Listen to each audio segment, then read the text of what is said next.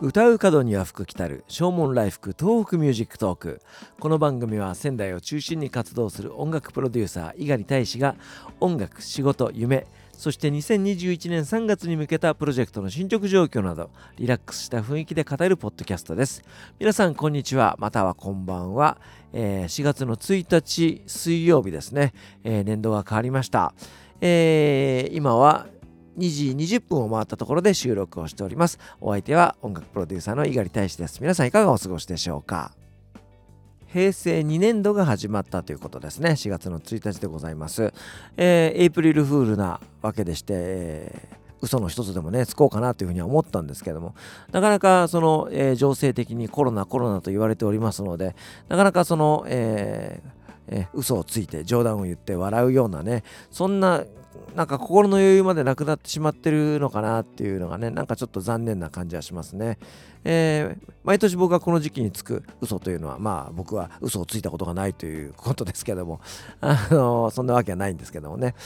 志村けんさんが亡くなってからコロナウイルスに対する恐怖というかね if というかそういったものがなんかすごく増えてるような感じがしますね。なんかより現実的なものとして、え、みんな受け止めているような感じがします。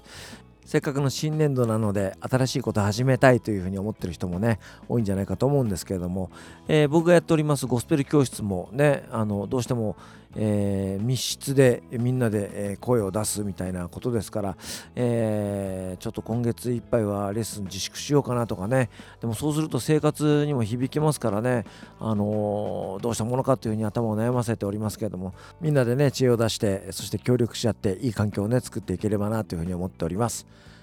私猪狩大使の音楽歴を語る会、えー、今日で第14回目かな。と思います、えー、昨日はですね僕がボイストレーナー歌の先生になったお話をしました、えー、長いこと音楽学校専門学校のね先生をやってきましたけれども、えー、現在はクラーク記念国際高等学校仙台キャンパスという、えー、高校生に歌を教える仕事をしております、え音楽学校生とそして高校生年齢的にはまあ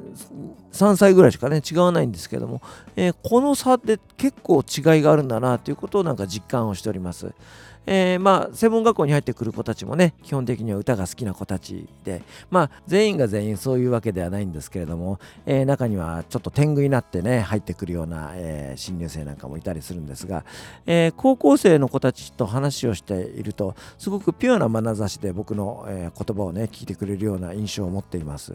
まあ、人生経験が少ないからという一言で片付けてしまえば、まあ、そういうことなのかもしれないんですけども、まあ、あの高校生基本的にボイストレーナーという人に会ったことがないですしねすごく興味津々で、えー、そしていいものを吸収してやろうっていうようなね、えー、そんな気持ちを持ってるんじゃないかなというふうに感じます。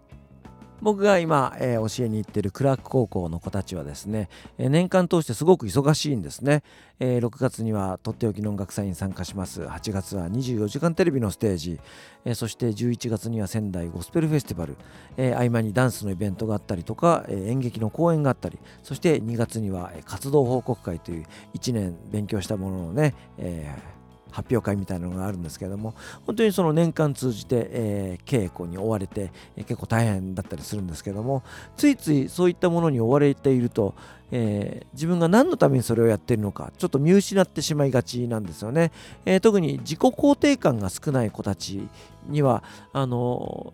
歌ったり踊ったりみんなで作品を作っていくことに喜びを見いだせなかったりするような子たちがいるんですけども毎年6月のとっておきの音楽祭のステージの前に僕が子供たちに話すことがあります。みんなのパフォーマンスにはいろんな可能性が秘められているという話をします。笑顔で歌ったり踊ったりそして、えー、歌詞を手話で表現するようなね手話歌をやったりとかそういった表現をするわけなんですけども、まあ、例えばそれを見た、えー、ちびっ子たちが歌やダンスに興味を持って、え、エンターテインメントの道に進む可能性もあるよね。そして、え、手話をやってる姿を見て、え、あの動きは何だろうって手話って何だろうっていうことで、え障害者福祉に対する、興味を持ってもらう可能性があるよね。そして君たちが歌ったり踊ったりする姿を見てお年寄り大人たちが元気になる、えそんな可能性あるよね。なので君たちは可能性を秘めているんだよ。それを想像しながらやってみようっていう話をします。そうするとパフォーマンスがぐんと一段上がる感じするんですよね。えー、本当に、えー、目を輝かせて歌ったり踊ったりしてくれる姿を見ると僕もすごく感動しますね。そして自分の言葉がそうやって子供たちに響いてくれたかと思うとまあ先生冥利に尽きる思いがいたします。一連のコロナ騒動の影響で2月の下旬からもう生徒たちは出校停止になってそのまま春休みになってしまったのでねしばらく会えてないんですけども新年度新学期が始まってまたみんなに会える日を楽しみにしています。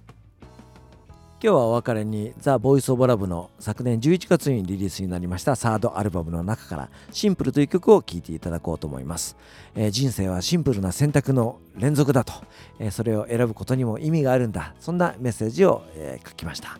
えということでお相手は私猪狩大使でした。それではまた明日。さようなら。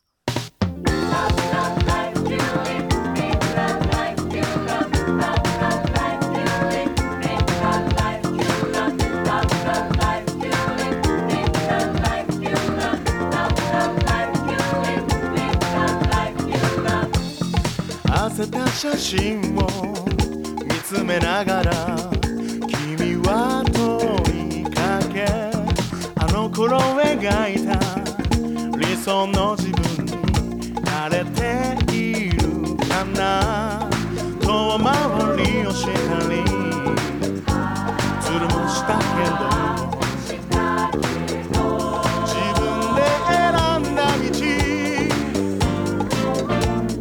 誰かのせいには。しない。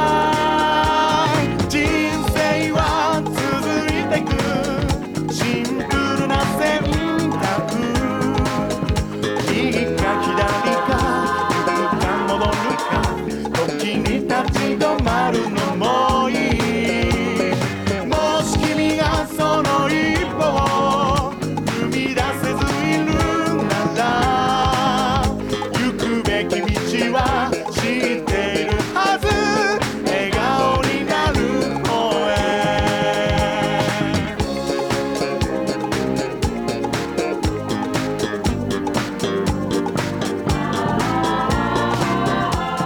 小さなミスを認められず意地を張るより素直にごめんね。言えた方が持ちも楽でしょう。導かれ引き寄せ。そばにいる人伝えるべき言葉は。躊躇などせずに。